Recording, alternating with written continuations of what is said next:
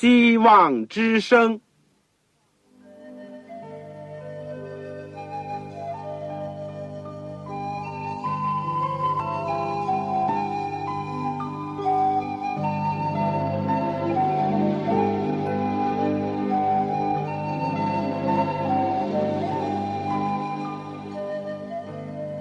各位听众朋友，各位弟兄姐妹，欢迎您收听信徒培训这个节目。教会的兴旺，不单表现为人数众多，更要求教友的素质好。为了使教会真正达到人丁兴旺，有灵性健壮，希望之声特别为广大的信徒制作了信徒培训这个节目，满足主内同工同道的需要。信徒培训由黄牧师主讲，将有多种课程推出，欢迎弟兄姐妹们踊跃参加。下面我们就把节目时间交给黄牧师。各位亲爱的弟兄姐妹，各位组内的同工同道，欢迎你收听信徒培训的节目。我是旺草，今天很高兴，我们又再一次的借着空中的电波在一起相会。而且互相的能够从主那里有所领受，我自己感觉到我能够为大家服务，这是我的一个福分，也是主的托付。而大家呢，能够这样孜孜不倦的起早摸黑的来学习主的话语，装备自己，以便能够更好的为主做工。这种精神实在是令我感动。当我看到许多来信的时候，我常常心里面有种说不出来的一种快乐和内心的激励，鞭策我能够做得更好。我也希望你们大家能够纪念我们信徒培训的节目，能够使得我们的收音要效果要好，也有更多人来收听。我们今天呢？要讲的是教牧学的第七课，教牧学的第七课对钱财和惩戒的处理，对钱财和惩戒的一个处理。我们所用的经文是在提摩太前书第三章第三节、第八节。格林多后书十三章十四到十八节，格林多前书第五章第九节到第六章二十节。我们在学习之前，我们要做一个祷告。亲爱的天父，我们谢谢你过去不断的带领我们，使我们的信徒培训一课又一课。直到今天，盟主的保守，我们谢谢你，主啊！我们一切人为方面的不足，或者我们技术方面所有的缺陷，都求主的恩典来补助我们。我们更加恳求你能够接着我们所开的每一门课，能够对弟兄姐妹，不论是听的讲的，都能够有帮助。父啊，我们生活在这世界上。我们还面临许许多多现实的问题，撒旦也时常借着各方面的问题来试探人、引诱人，也来破坏教会。天父求你能够差派主的使者护卫你的儿女，也在敬畏你人视为安宁大救。但是我们更加求圣灵在我们的心中能够保守我们每一位童工，能够怎么样的效法主。效法主的圣洁，不断的追求在各方面能够做信徒的榜样，而且能够影响光照这个世界。天父啊，今天教会的软弱你知道，今天教会的需要你也知道。天父，求你帮助我们，接着我们今天所学的课程，能够让我们有新的看见，垂听我们的祷告。奉靠主耶稣基督的圣名，阿门。教会呢，作为一个团体，存在在社会当中，一定会牵涉到两个大的问题，你们猜是什么？就是说，一个是钱财的问题，一个是纪律的问题。教牧人员呢，作为管理、领导教会会务的主要的人员呢，必得会面对这两个实际又具体，有的时候呢是很繁复、很伤脑筋的问题。把这个钱财的问题和这个纪律的问题处理的好，就会的促进教会，包括使得灵性的生活能够得到健康的发展。但是如果处理不当或者处理失误呢，往往就会闹得满城风雨，削弱了教会的力量。如果说撒旦魔鬼在通往地狱的路旁种满了诱人的花朵，那么在传道者的家门以及指向教会的途中呢，他就挖掘了很多的暗坑。其中之一呢，就是令到教牧人员受到钱财的诱惑；另外一个呢，就是叫信徒呢公开的犯罪跌倒。教会如果不能正确的处置这些问题呢，这就会大大的危害了教会，特别是危害了基督的圣名的尊荣。今天这课呢，就是要讲到教牧人员对待钱财和对待惩戒的问题。在这个钱财这部分呢。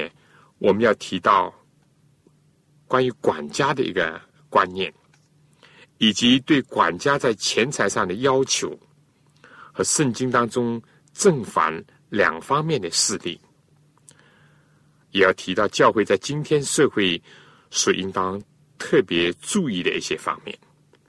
而在惩戒这一部分呢，先要看到圣经有关的论述，看到惩戒的。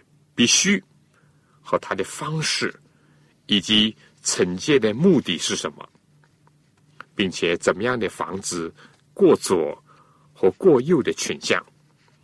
最后呢，我们也会谈一谈在今天教会的生活当中，尤其需要注意的那些问题。好，我们现在先来看第一部分，对于钱财的一个正确的处理。不论是对基督徒、传道人，或者是教会呢，都不应当把物质的财富呢看作是第一个重要的事情。虽然我要讲，很可惜的，也很可怕。当今在这方面的试探的倾向呢是很大，就是往往把钱财看得非但是很重，而且看的是最重。不过。话虽然这样讲，也不能轻忽关于钱财的问题。这是圣经当中的一个大题目当中的一个。我们只是就钱财和传道者和教牧人员特别有关的方面来看一下圣经的教导。对传道人唐主任来说呢，不外乎处理个人的钱财以及公款，包括。会众的捐款，前面呢好像是私事，但实际上呢和后面的好坏的影响呢分不开。比如说，一个个人他开支是很挥霍的，你能够指望他处理公款的时候很节约吗？有的时候表现的很吝啬的，倒很可能。但是呢，你说他清简呢，就难了。个人生活上的乱用的，不正是形成了不少挪用甚至于盗窃公款的事情吗？而一个物质上常常知足感恩的传道者呢，也是能够比较好的面对着教堂经济的困境，并施法加以改善的。所以我要说，所有这些都是很明显的。我们说，传道人对个人钱财的处理，和包括他对公款的处理，是有密切的联系的。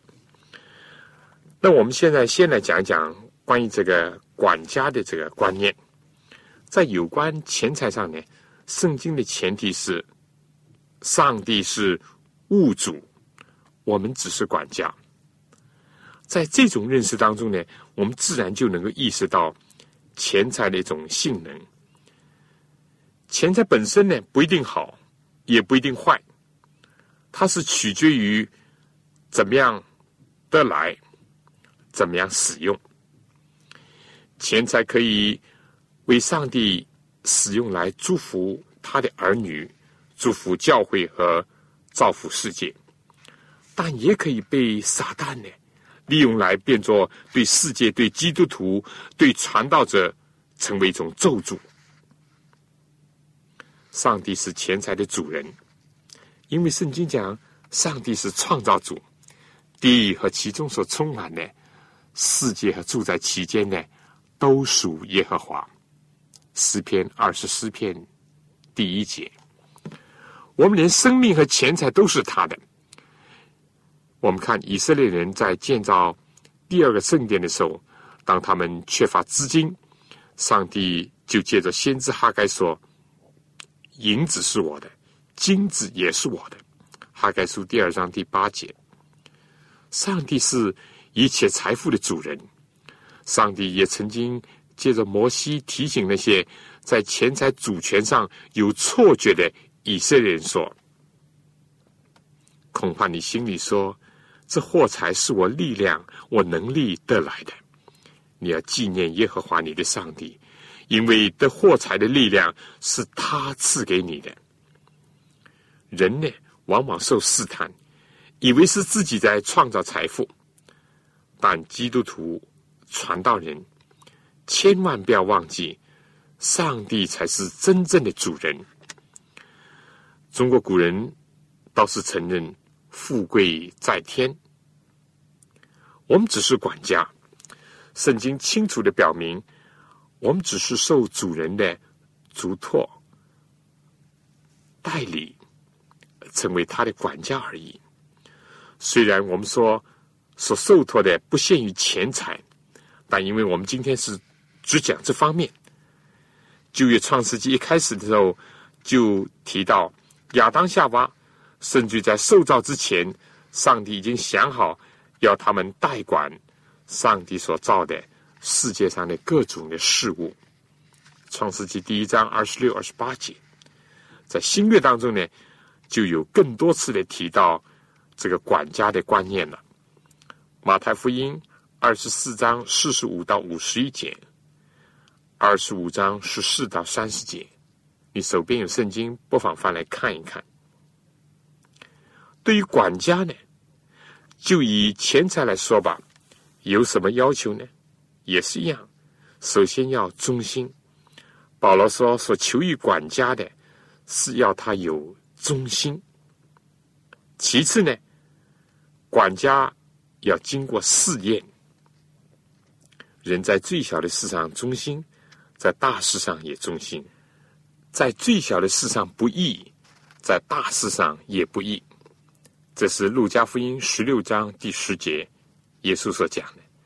所以保罗在教牧书信当中呢，也提到了，不论是做长老或者是做执事的，其中有一个条件，就是不贪财，特别是不贪不义之财。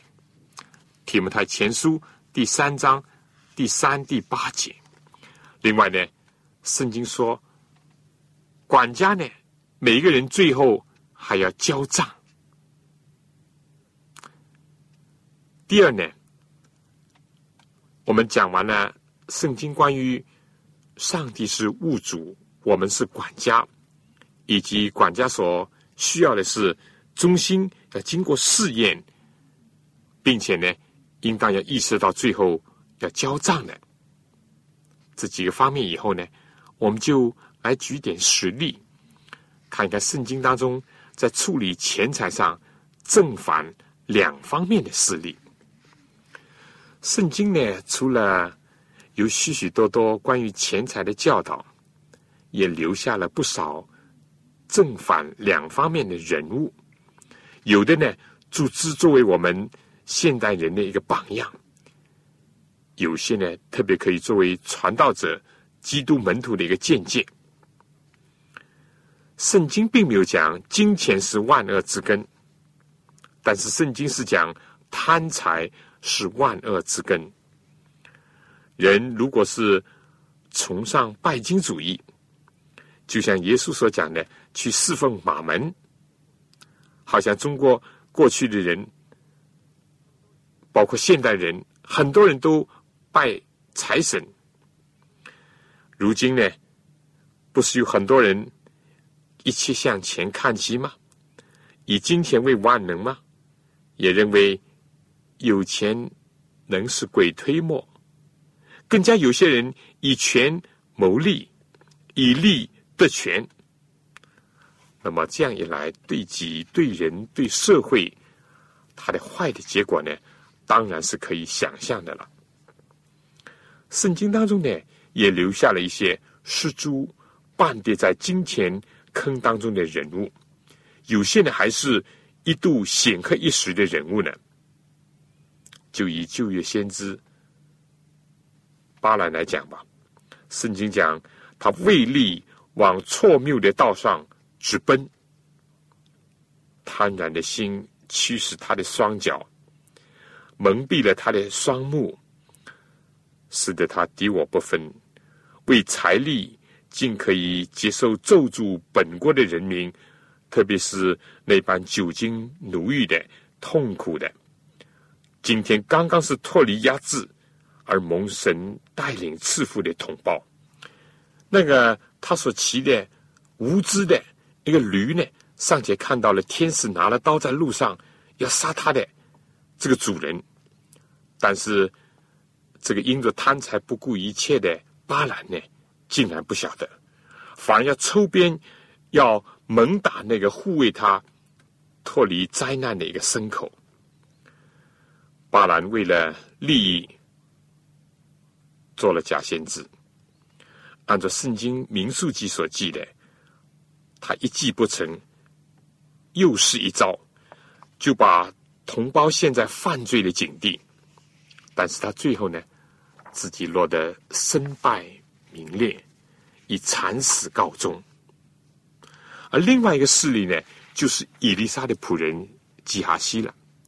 他也是为了贪财，而且呢又说谎。当先知伊丽莎问他，他还不承认，私下托了先知的名，索取亚兰元帅乃曼的财物，结果呢就羞辱了上帝的名。也破坏了先知的工作的见证所带来的影响，以致令到这个大麻风就临到了基哈西，而且使他终身不能得到解脱。大家可以看看《列王记下》第五章的这个记载。至于在进迦南的路上留下的雅各谷，也就是连瑞谷呢？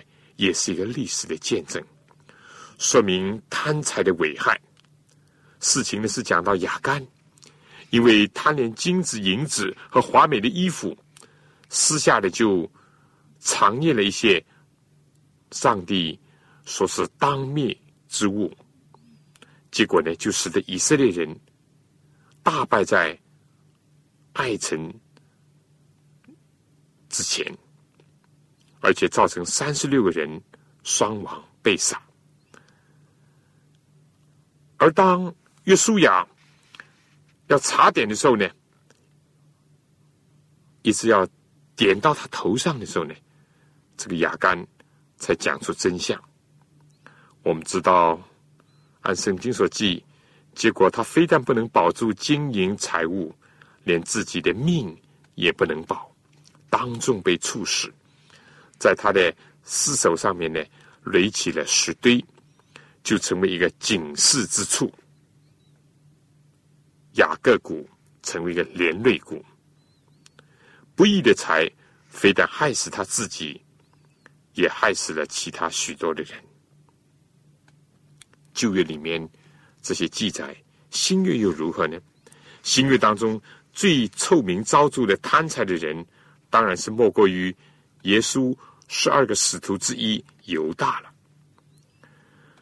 他为了三十块钱，当然他还有更大的野心以及更大的贪婪。结果他竟出卖了他的老师，把耶稣交在敌人的手中处死。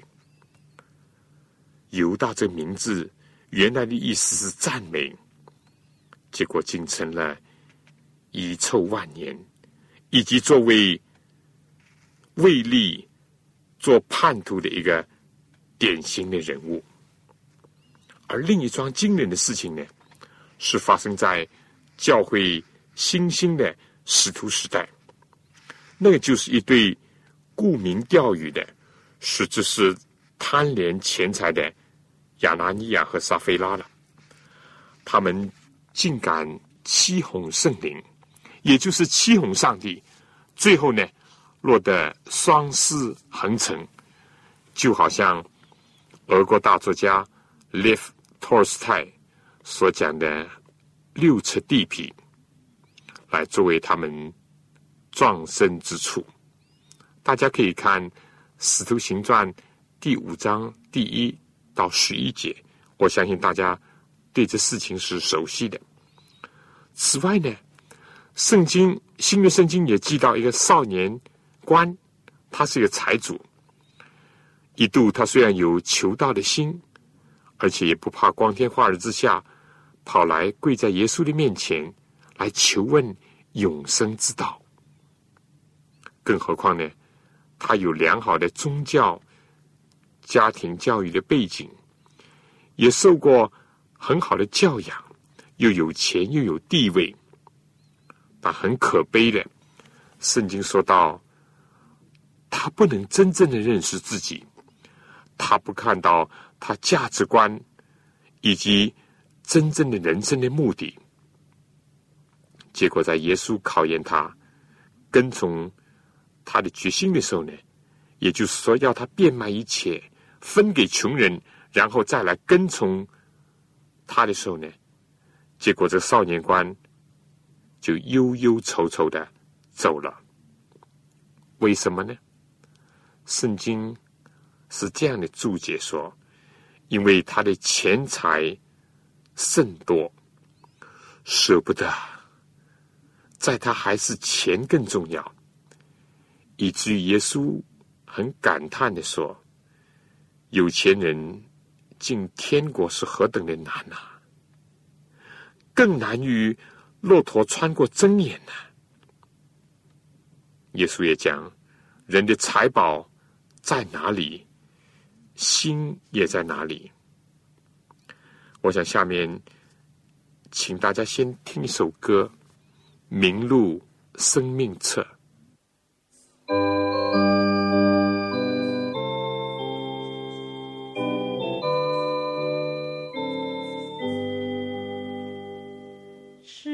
世上金银或钱财，我心全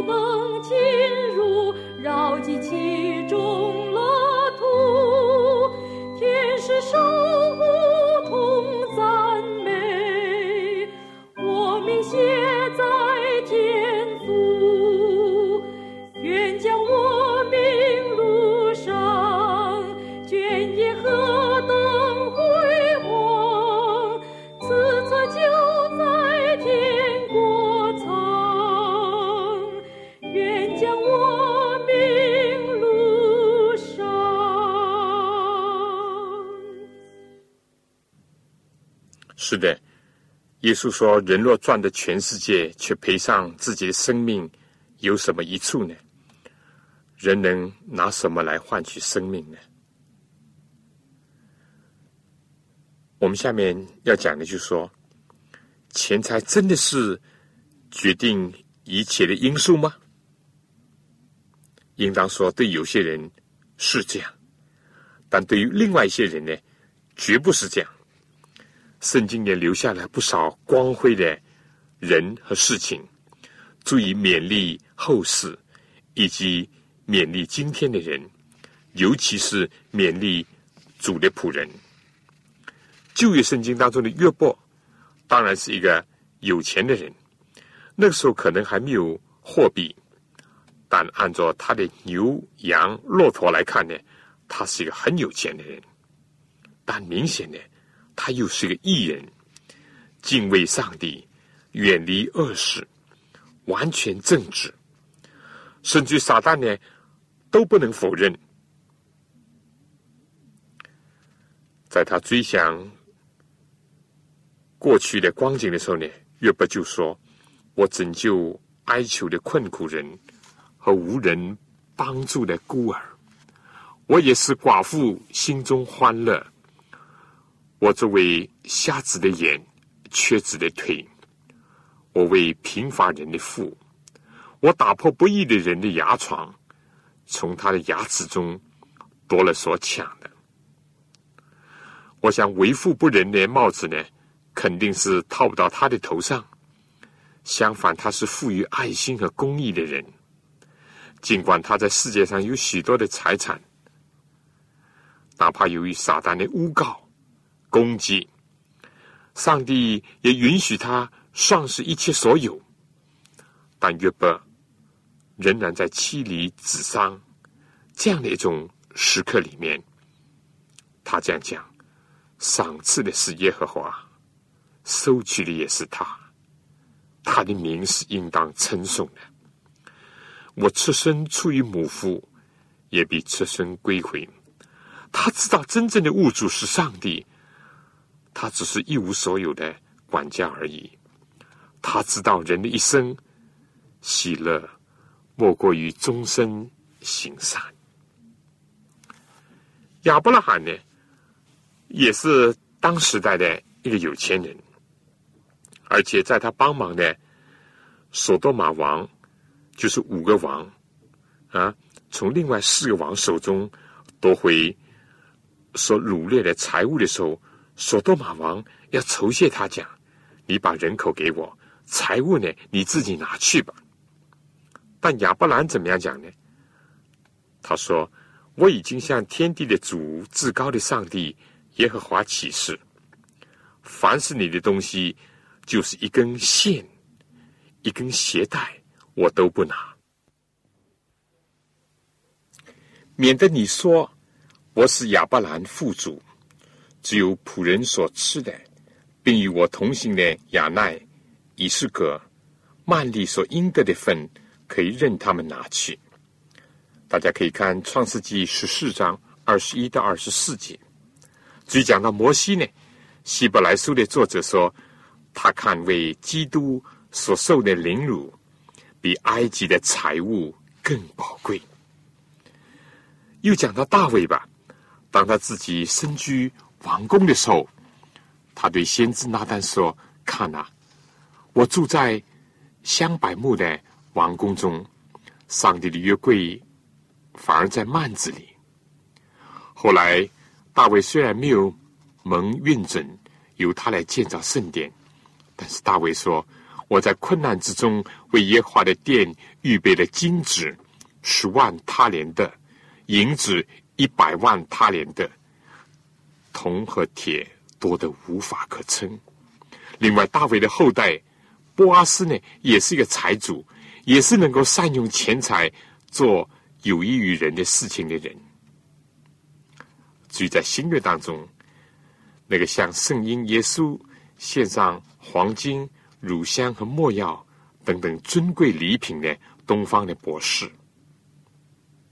那个见到耶稣以后，愿意把一半的家财分给穷人的税吏长，撒该，那位在门徒为戒窘迫的时候，为耶稣愿意献出自己新坟的财主亚里马太城的约瑟，以及为了早期的门徒聚集，提供了大楼房的约翰马可的母亲，和那位卖了田产奉献给新生教会的巴拿巴，以及。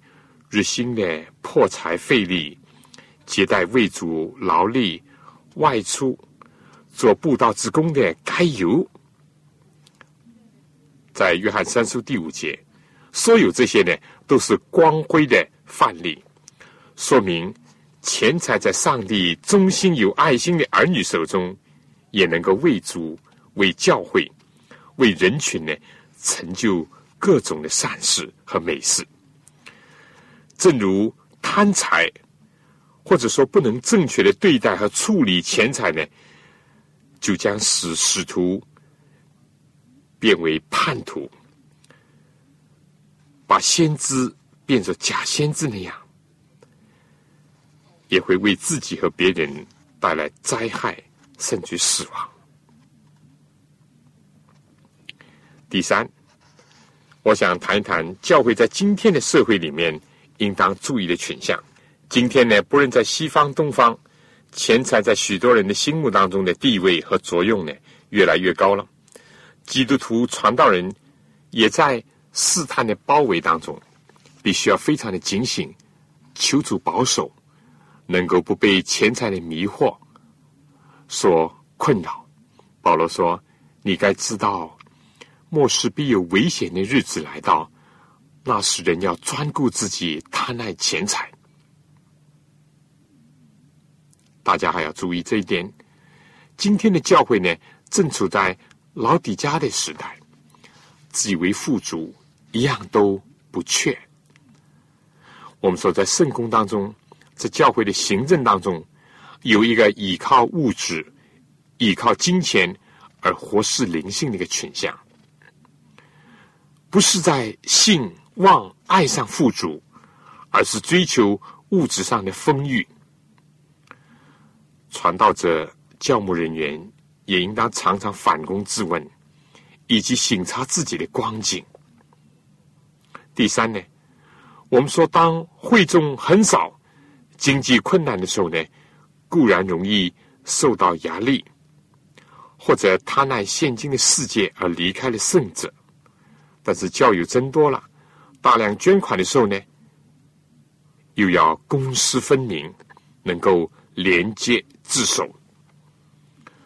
在特殊的情况下，经济可能一时不便于公开，但我们说必须要有一个小组，不少于三个人来共同记录、管理，包括收支的项目，都要有清楚的入账。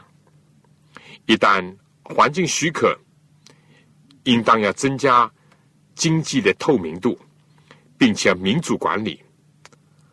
当用的不能不用，不当用的就绝不用。要使十一和各项的捐款呢各得其所。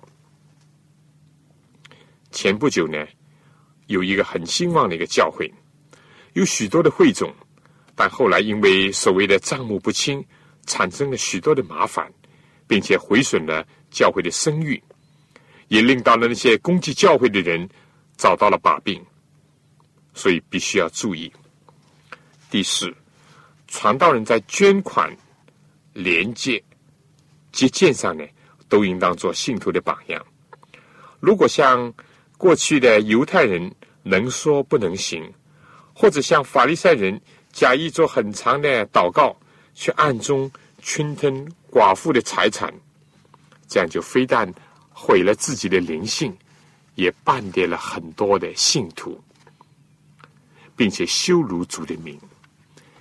第五呢，不能因为钱财就居情面，巴结讨好那些有钱的教友，看清贫穷的信徒，或者呢，让有钱的人把持左右。教会的一切的决定，而不接纳一般教友的合理的意见。这些都是在教会当中很容易发生的事情。第六呢，传道人最好不要直接的主管教会的经济，除非是不得已，但又要以属灵的眼光来关怀教会经济的一种正常的运作。有的时候呢。传道人也必得要经手钱财，但是在这样的时候，务必要手续清楚。像保罗在办理转交捐款的时候，带了一个弟兄作为旁证，这也是一个很好的启发。第七呢，传道人不要为利又讲上帝的道，应当效法保罗。就像他效法基督那样，在《使徒行传》二十章十七到三十五节，保罗留下了非常佳美的教宗。保罗能够对长老说：“凡与你们有益的，我没有一样避讳不说的；或在众人面前，或在个人的家里，我都教导你们。我未曾贪图一个人的金银衣服，我这两只手。”常供给我和同人的需用，这是你们自己知道的。我凡事给你们做榜样，叫你们知道，应当这样劳苦，扶助软弱的人，又当纪念主耶稣的话，施比受更为有福。何等光辉的范例！这对今天的传道者来讲，在处理有关钱财的问题上。仍然是光芒四射。同时呢，第八点，我想还加一点：传道人必要的要懂得一点财务上的事情，经济上的账目，要学会能够懂得怎么处理，免得受骗，或者免得因无知。而造成差错。我想关于这个钱财的部分呢，我就只讲到这里。在我们讲第二部分关于惩戒的问题之前呢，我想请大家听一首歌。我宁愿有耶稣。如果试探你的是金钱，那么。你更加应当像这首诗所表示的：我宁愿要耶稣，我不要钱财，我更加不要犯罪，更加不要羞辱主，影响教会半点信徒。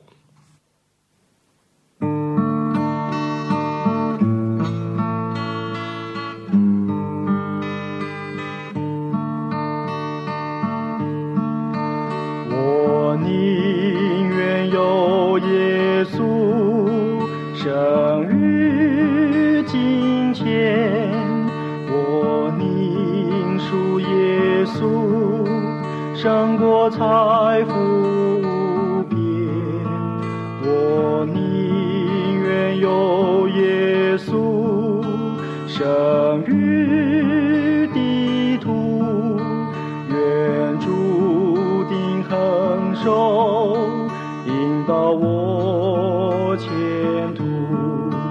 胜过做君王，水通知王方。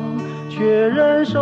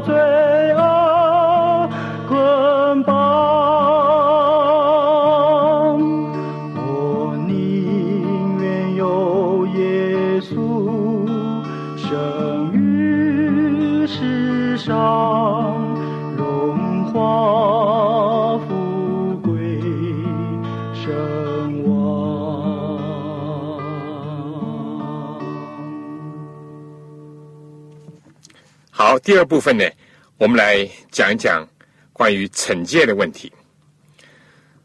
我们说，撒旦呢，不是污蔑上帝为一个严厉的法官和无情的债主，就是把上帝呢描绘作像圣诞老公公或者是一个溺爱者的一个形象。惩戒要不要？教会纪律要不要？其实呢，在神学和圣经里面呢是有光照的，也有依据的。在教会历史和今天的现状当中呢，有的时候传道人仅仅讲律法的规条，有的呢就猛传廉价的恩典。但不论旧约和新约，都告诉我们，我们所信的上帝，我们所信的主耶稣基督是圣洁的，和一切的假神和我们凡人都不同，都是有分别的。他既是公义的，又是慈爱的。约翰一书第四章第八节说：“上帝就是爱。”但是希伯来书十二章二十九节也说：“上帝也是烈火。”上帝曾经在摩西面前宣告他的名说：“耶和华，耶和华是有怜悯、有恩典的上帝，不轻易发怒，并有丰盛的慈爱和诚实，为千万人存留慈爱，赦免罪孽、过犯和罪恶。同时呢，上帝也宣布说，他万不以有罪呢为无罪。上帝不轻易发怒。”像我们人那样，但上帝并不是不发怒，他赦免人的罪，担待人的罪，但他并不以有罪的为无罪。耶稣是羔羊，也是犹大支派的狮子，他是中保为人求情，但也是大日的审判者。耶稣基督是和平的君，但是他也是那位。有两任利剑的王，耶稣既教导人要学习好撒玛利亚人残国医治受难者，但是耶稣又说要把影响全身死亡的一个手砍掉，或者把一个眼挖出来。整本圣经呢，也充满了这种全面的、平衡的例证。尽管上帝先呼召躲在林中的亚当和夏娃，并首先宣判蛇的命运，和用这个羊皮为人做衣服，让他们御寒，使他们能够遮羞，并且让他们仰望要来到的救主，就是上帝的羔羊。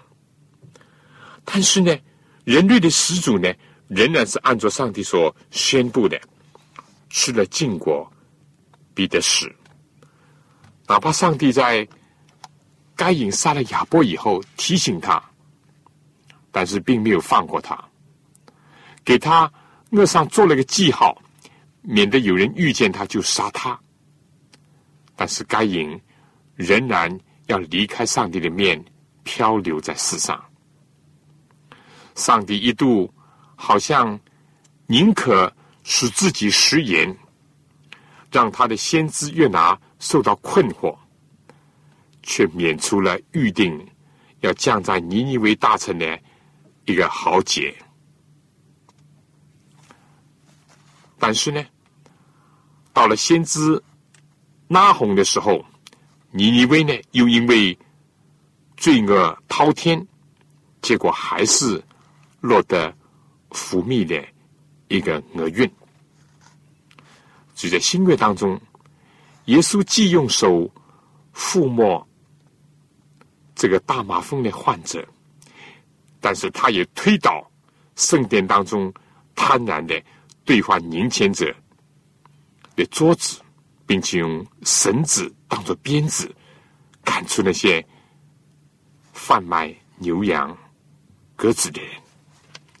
可以说，毫无疑问，教会作为上帝的国度、神的家，必须有纪律、有惩戒。正像世界上国有国法，家有家教。希伯来书的作者这样讲：你们所忍受的是上帝管教你们，待你们如同待儿子。因有儿子不被父亲管教的呢？管教原是众子所共受的。我儿。不可轻看主的管教，被他责备的时候，也不可灰心，因为主所爱的，他必管教，也鞭打凡所收纳的儿子。这段经文呢，指出了这个，除了指出这个惩戒的必要性，也提到了管教和惩戒的一个目的。他说呢，生生的父都是暂随己意管教我们。唯有万灵的父管教我们，需要我们得一处，是我们在他的圣洁上有份。凡管教的事，当时不觉得快乐，反觉得愁苦；后来呢，却为那经练过的人结出平安的果子，就是义。希伯来书十二章十到十二节，管教呢，顾名思义呢，是为了更好的管理和教育。就是以惩戒吧，也是为了警戒自己和别人，不要再走上错路，更加不要越陷越深。何况这里说，上帝的心意并不是降灾祸，乃是赐平安，为了叫我们幕后有指望。上帝乃是父母心，责备管教呢，都是为了我们的一处。为了挽救教育，而不是为了惩治而惩治，更加不是一棍子打死。教会一切的惩戒的处理呢，也应当本着这个精神。另外呢，也要顾及不要令到上帝的名和他在地上的家，也就是教会，遭受到毁谤，受到羞辱。我们说，纵观圣经。教会当中，包括传道者、基督徒，甚至领袖呢，需要接受惩戒、管教或者处理的呢，不外乎在生活行为上、工作职守以及信仰教义上有差错，或者甚至有罪行，或者又可以分作呢，对上帝、对教会教友以及领袖。对社会、对家庭、对自己的责任等方面出了问题，需要纠正，要悔改，要受到处罚。圣经当中提到，有的是因为传异端，败坏人的信仰。比如说，有人讲复活的事情已经过，否定复活；有的呢是因为闲懒不做工；有的呢是公开的犯淫乱；有的教友。他们之间呢有嫌隙，有的有结党纷争。这个呢，有的呢还有反叛，好像摩西时代的大丹亚比兰；有的是贪财和贪污；有的还卖主卖友；有的是假基督、假先知、假师傅；有的是在教会当中好为首、肆意的弄权；有的呢是肉体软弱。而有的是任意妄为、形形色色的问题不一而足，在处理的时候呢，要按照圣经的原则，要看问题的性质、危害的深浅、影响的大小、犯错的次数、挽回的可能、环境的因素、个人的悔悟以及会众的意见，综合这些方面。来考虑，我们说有些明显是在善恶斗争当中属于敌我的矛盾，没有调和的余地，不能姑息。约翰这个爱的使徒，对于传异端的人，甚至吩咐门徒不能向他们问安，意思就是说，用今天的话就说要划清界限。再说，有的像哥林多教会有一个是公开的犯淫乱、乱伦，而又不悔改。保罗那个写了爱的诗篇，也就是哥林多前书十三章的那位讲，把这样的人赶出去，交给撒旦。但是他一旦真诚悔改了，保罗又吩咐不要责备太过，反而要重新的接纳他。绝对妄想用金钱收买圣灵恩赐，以图私利的，那个行邪术的西门呢？尽管呢，他也随大流曾经受过洗，但彼得宣称说：“你的银子和你一同灭亡吧！你在这道上无份无关。”这些是非常清楚、没有调和的。但对于教会当中通常出现的差错过失呢，就应该按照主耶稣教导的步骤去行。首先呢，倘若弟兄得罪你，就趁着只有他和你一处的时候呢，指出他的错来。他若听你，你便得了你的弟兄。这是在弟兄姐妹当中的问题。这样做呢是挽回，是要得罪他，而不是要排除他、羞辱他。其次，如果他不听你呢，就带着。一两个人同去，凭两三个人的口呢做见证，让他意识到集体的关怀和关注，以及这问题必得要解决。再说，如果还是不听呢？耶稣就说：“就告诉教会，如果不听教会呢，那就表明他不愿意接受教会的判断和处理的方式。这个时候呢，只有把他看作是像非基督徒一样，必要的时候呢。”就依循其他的途径和方式来对待了，但教会不应当像中世纪那样行使这个司法权，用异端裁判所之类的去处理人。教会可以终止他来领圣餐，或者不让他选举和有被选举权，最严重的也可以把他开除教籍。按照耶稣所讲的。上天是尊重教会全体的一种属灵的权柄的。马太福音十八章十八节，教会传道者和牧人呢，应当本着爱心，说诚实话，做诚实的事情，做到仁至义尽。如果在这种情况下，犯罪错的人仍然是硬心顽抗，那么就咎由自取，他自己的罪责了。最后部分，我想讲一讲。在今天教会生活当中，特别需要注意的问题，第一就是要很谨慎的处理被盗的问题，尤其是传异端的问题，不能借口说什么学术自由啊、言论自由，就公开的容忍宣扬和教会所接受的基本信仰、圣经要道相反的言论。但是呢，也不要轻易的扣帽子，更加不要打棍子，要分别个人的认识和。公开的传播之间的不同。第二，在世风日下、家庭离乱的时代，对于离婚、淫乱、同性恋之类的问题呢，要慎重的看待，不要教条主义，但也不要跟着社会的舆论走，擅自的挪移是非的界势。传道者在男女的关系上，务要正常。第三呢，对教会内的分门别类呢，也需要关注和妥善的尽快解决。第四，在特殊的社会背景和条件下，教会的财务人员呢，既要有属天的智慧，又应当要防止贪污、挪用公款、借公济私。一旦发现呢，也必须要严肃的处理和解决。以上这几方面都是。和惩处有关系的，我想最后小结一下。这个用笔者，就是我自己很多年前参与的处理的这桩事情，来作为今天对钱财和惩戒问题这课题的一个小结。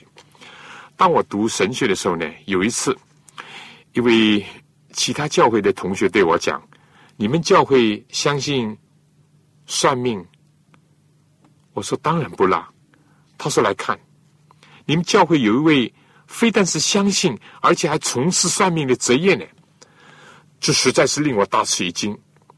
以后呢，经过了解，这一位呢，确实是在某一个地方开设了一个算命的铺子，墙上呢贴了我们教会的年历，这个桌子上呢放了一本圣经，但所做的呢，确实是占卦、算命之类的事情。